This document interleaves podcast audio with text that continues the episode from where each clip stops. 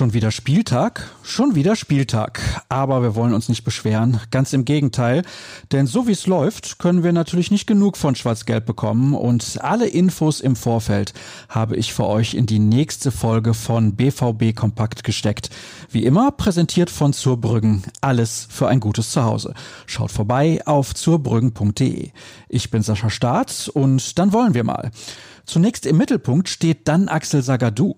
Der Franzose war monatelang außer Gefecht. Nun ist er aber endlich wieder ins Mannschaftstraining eingestiegen und sein Comeback steht kurz bevor. Vorgestern stand er den Medien für einen kurzen Plausch zur Verfügung und sprach dabei unter anderem über seine Leidenszeit. Mir hat geholfen, dass ich direkt nach der Verletzung bei meiner Familie in Paris gewesen bin, die mich in dieser Phase sehr unterstützt hat, blickte er zurück. Dirk Krampe hat sich in seinem Text mit dem Abwehrspieler mal näher auseinandergesetzt. Während Sagadu nun also bald wieder auf dem Platz steht, ist das Wiedersehen mit Ex-Trainer Jürgen Klopp geplatzt.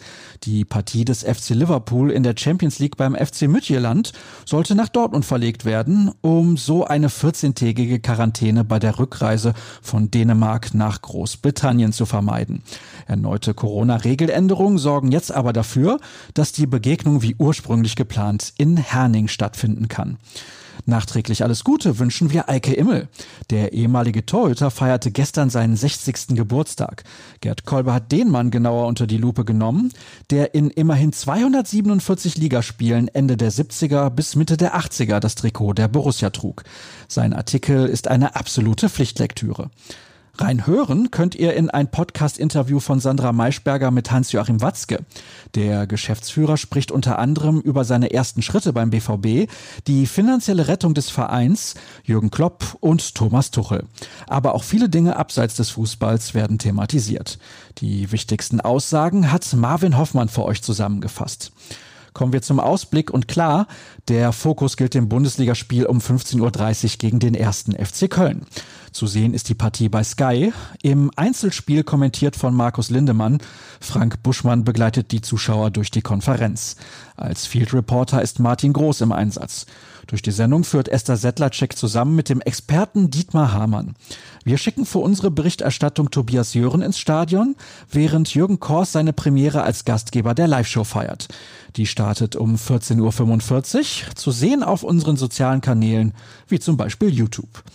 Übrigens wird vor allen Begegnungen der ersten und zweiten Liga an diesem Spieltag eine Schweigeminute in Gedenken an Diego Maradona abgehalten, der am Mittwoch im Alter von nur 60 Jahren verstorben war und damit genauso am 25. November wie einst die britische Fußballikone George Best. Die Mannschaften werden zudem mit Trauerflor auflaufen, wie die DFL mitteilte. Womit wir mal wieder am Ende angekommen sind, auf ruhrnachrichten.de findet ihr alle Infos nochmal in der Übersicht. Brandaktuell begleiten wir alles bei Twitter unter rnbvb. Dort bin ich mit dem Handle Start unterwegs. Bleibt mir nur noch euch viel Spaß beim Spiel zu wünschen, egal wo und wie ihr es verfolgt. Auf drei Punkte und bis morgen. Macht's gut.